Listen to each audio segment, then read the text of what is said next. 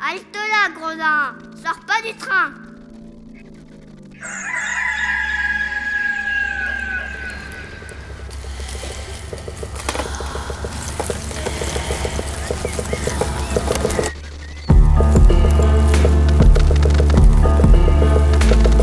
Dès ma plus tendre Plus on est jeunesse, malheureux, plus on souffre. Il faut plaindre les affligés. C'est une loi loi de l'humanité. puis de manière ou d'autre, les consolations arrivent et la douleur s'en va. Damit du durch mich ein Unrecht Je me propose de raconter 100 nouvelles ou fable, ou parabole, ou histoire, à notre. L'an 1348, la peste se répandit dans Florence. On trouvera dans ces nouvelles plusieurs aventures galantes, tant anciennes que modernes.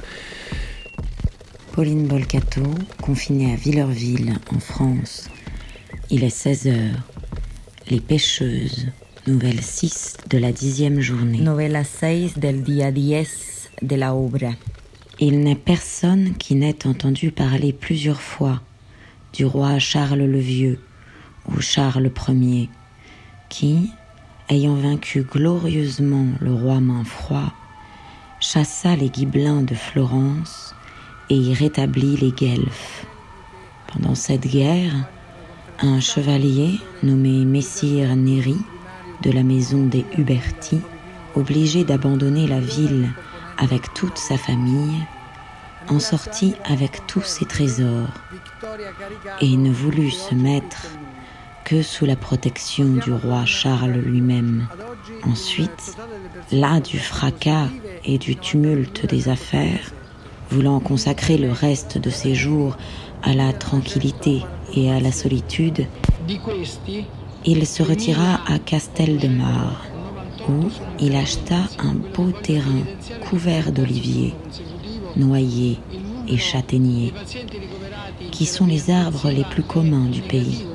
Sur ce terrain, éloigné fort peu des autres maisons, il fit construire un petit château agréable et commode, avec un jardin charmant où, selon notre coutume, il pratiqua plusieurs ruisseaux, où il fit creuser un grand vivier qui fut bientôt garni de beaucoup de poissons. Ce jardin était l'objet de ses soins les plus chers et il s'occupait tous les jours à l'embellir. Un vivero y lo llenó con muchos peces.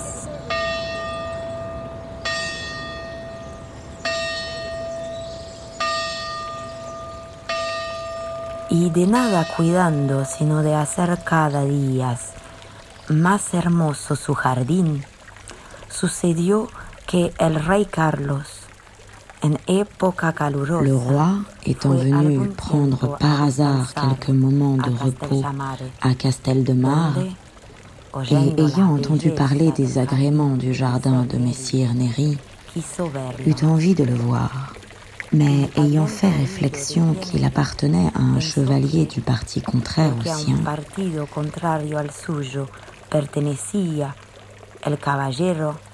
il crut qu'il lui convenait d'agir familièrement et d'y aller sans pompe et sans cérémonie. Il lui envoya donc dire qu'il voulait y souper la nuit suivante, sans autre escorte que quatre de ces gentilshommes.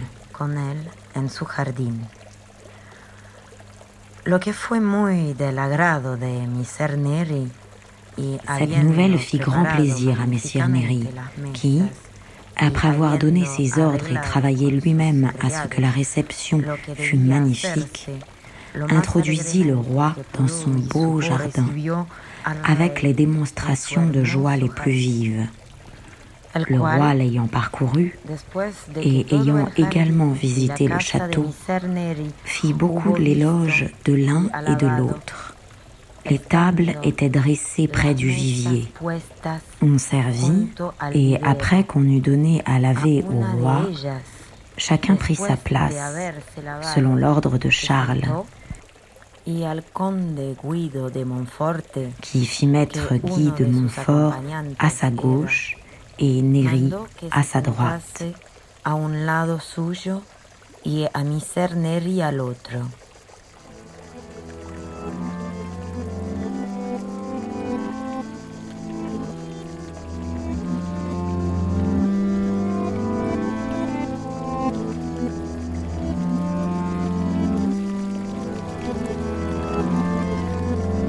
Les mets étaient délicats, les vins excellents et l'ordre du service admirable, ce qui plut beaucoup au roi. Tandis qu'il soupait joyeusement et repaissait avec satisfaction ses regards des touchantes beautés de ce lieu solitaire, entre deux jeunes filles, âgées de quinze ans, toutes deux blondes, toutes deux ayant les cheveux tressés avec grâce et couronnés d'une guirlande de pervenches. Leur visage était si joli, les traits en étaient si délicats qu'elles ressemblaient plutôt à des anges qu'à des femmes. Elles portaient un petit habit de toile de lin, d'une blancheur éblouissante, et qui n'avait, depuis la ceinture jusqu'en haut, d'autres plis que ceux que leur donnait l'empreinte d'une taille élégante et d'une gorge arrondie par les mains de l'amour. Le reste, en descendant, s'élargissait en forme de pavillon et leur descendait jusqu'aux pieds.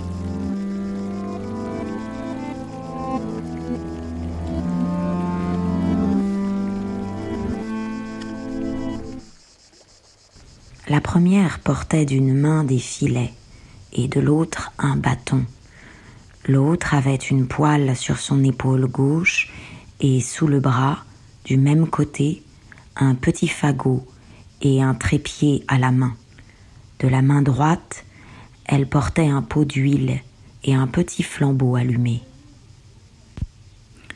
Le roi ne put voir sans étonnement deux si belles filles. Cependant, il ne dit mot, impatient de voir à quoi aboutirait un semblable appareil. Hicieron una reverencia al rey y después, yendo a donde se entraba en el vivero, elles passèrent devant le roi, lui firent avec timidité une profonde révérence et gagnèrent ensuite l'entrée du vivier.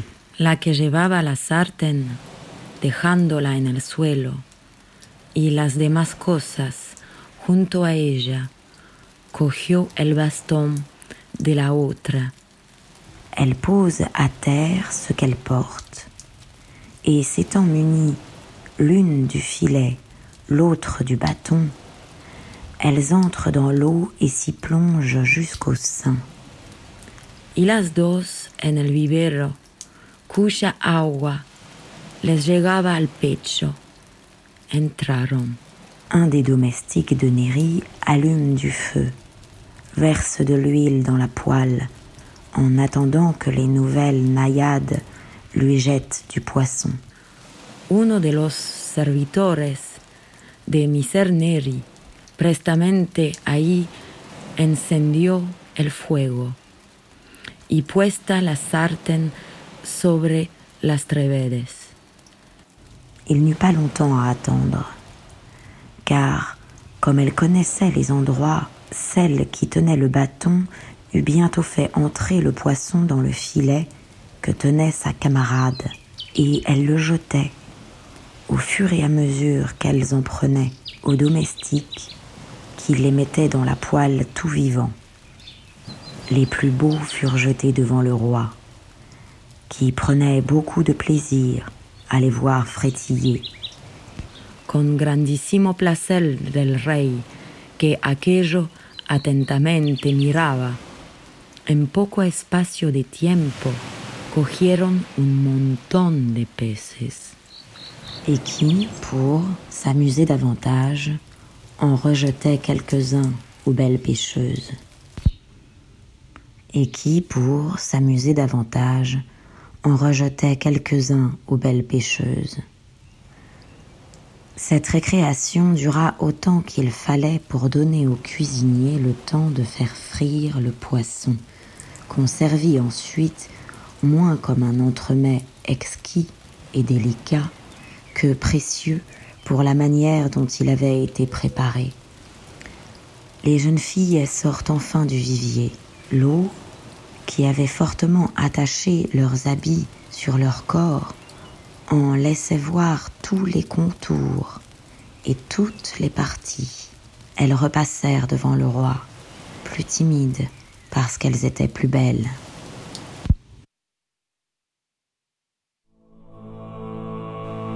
El rey y el conde y los demás que servían habían mucho observado a estas jovencitas y mucho dentro de sí mismo las había estimado. Cada uno bellas y bien hechas. Y además de ello amables y corteses. Pero sobre todo los demás habían agradado al rey.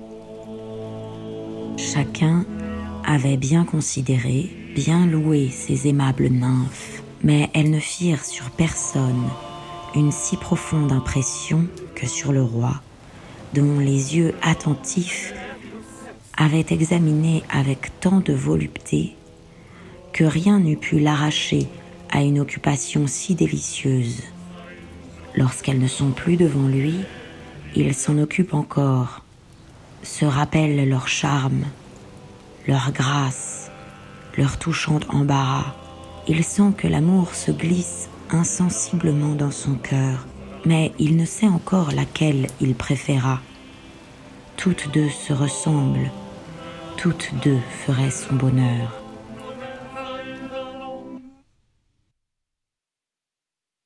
Après avoir rêvé pendant quelque temps, il demanda à Messire Neri quelles étaient ces deux demoiselles. Monseigneur, son mis hijas y nacidas de un mismo parto.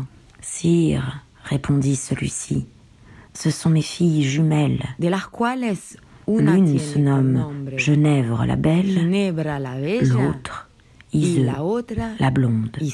la rubia. Le roi vanta de nouveau leur charme et conseilla à Neri de les marier. Il s'en excusa sur la médiocrité de ses facultés.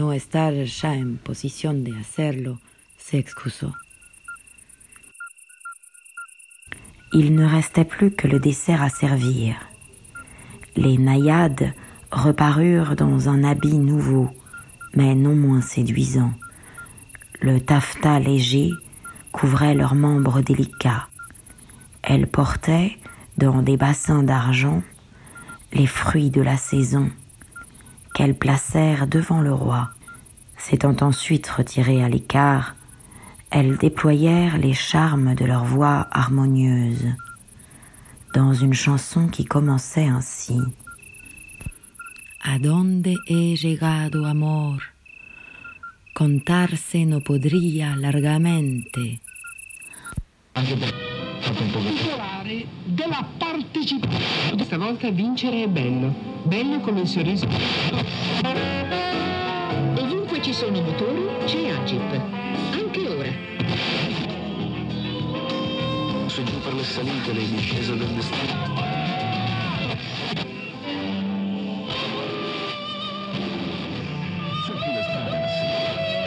fine donna. Quello che sai sul resto della nostra vita, sì, sì, è proprio bellissimo. Te ne chiamato? Neanche riudito. Tutto parte sotto la invece una tre giorni di festeggiamento. Per ballare la musica più bella degli ultimi anni, mezzo e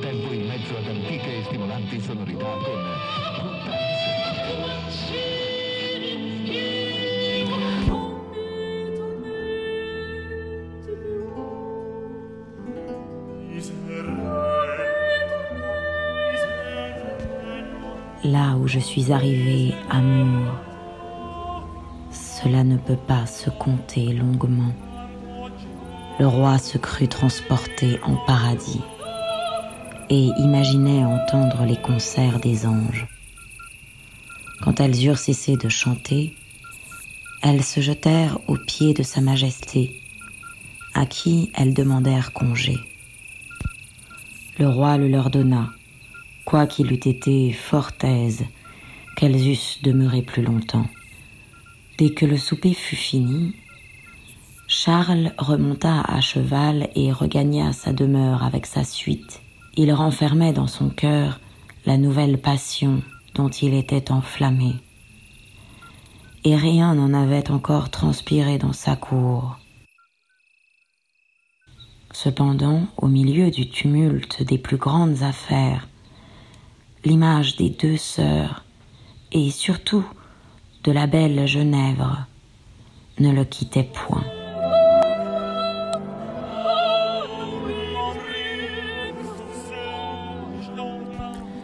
Ahí, teniendo el rey su pasión escondida y no pudiendo olvidar la hermosura y el agrado de Ginebra la Bella, por muchas cosas que sucediesen, por cuyo amor también amaba a su hermana, tan semejante a ella. Tanto se dejó prender. Il s'était tellement empêtré dans les gluaux de l'amour qu'il ne pouvait plus s'en débarrasser. Il rendait souvent visite à Messire Neri et colorait de prétextes spécieux cette familiarité extraordinaire.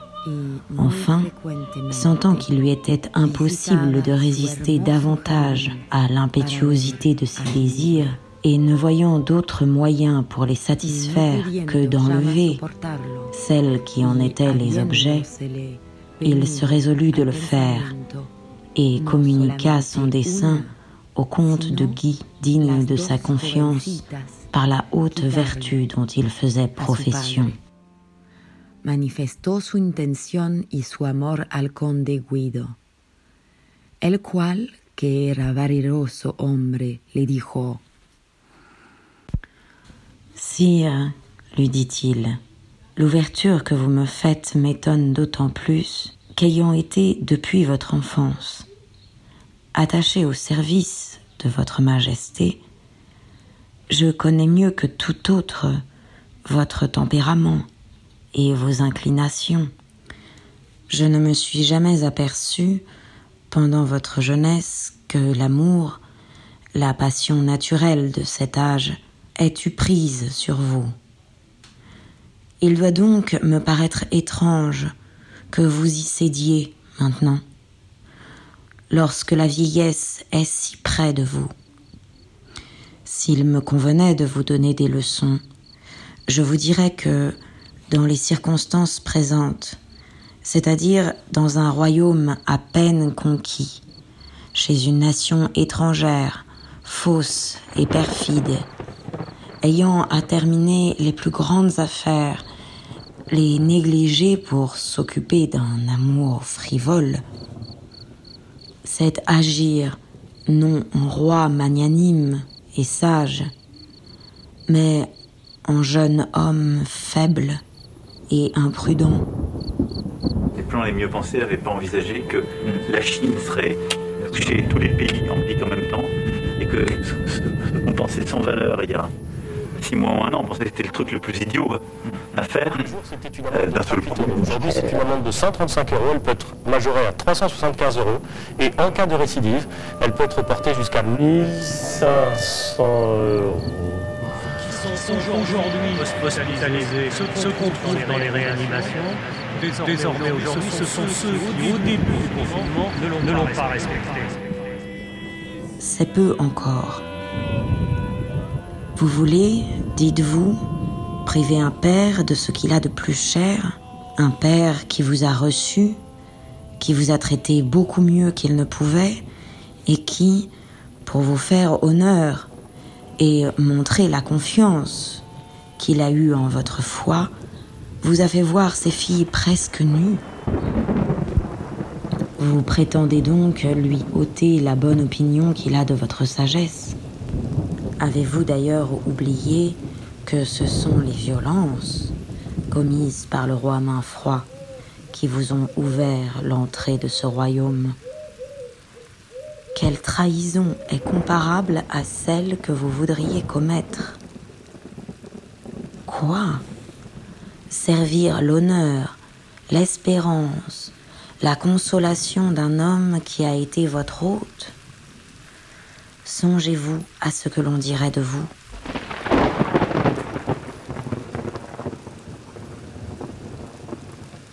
Peut-être vous croiriez-vous bien excusé en disant Il est gibelin. La justice des rois est-elle donc changée? Depuis quand leur a-t-il permis d'abuser de la confiance d'un homme qui s'est mis sous leur protection pour le perdre? Et d'égorger celui qui se précipite dans leurs bras pour se sauver Vous avez remporté une grande victoire sur main froid. Vous en avez une plus glorieuse à remporter sur vous-même. Vous qui devez être le modèle des autres, sachez pour vaincre, étouffer des désirs criminels, et n'imprimez pas sur votre nom une tache qui le flétrirait à jamais. Messieurs, bonjour, où avez-vous trouvé vos masques, s'il vous plaît? On n'en a pas, nous, dans le 93. On pourrait avoir des masques? Et où allez-vous, messieurs? C'est le confinement! Où allez-vous, messieurs? C'est le confinement, s'il vous plaît! Répondez! Vous êtes ici à Pantin, vous êtes ici chez nous! Merci, messieurs! Merci pour la France, merci pour les soignants! Merci pour ceux qui sont morts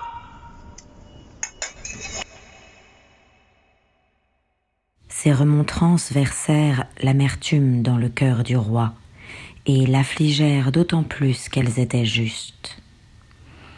Il en sentait néanmoins tout le poids.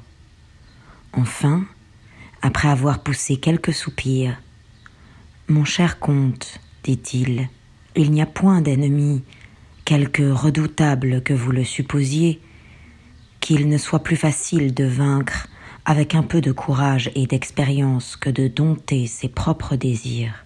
Mais quoique l'entreprise soit difficile et que j'ai besoin des plus grandes forces, votre discours m'a tellement animé que je vous prouverai que je sais commander à moi-même comme aux autres.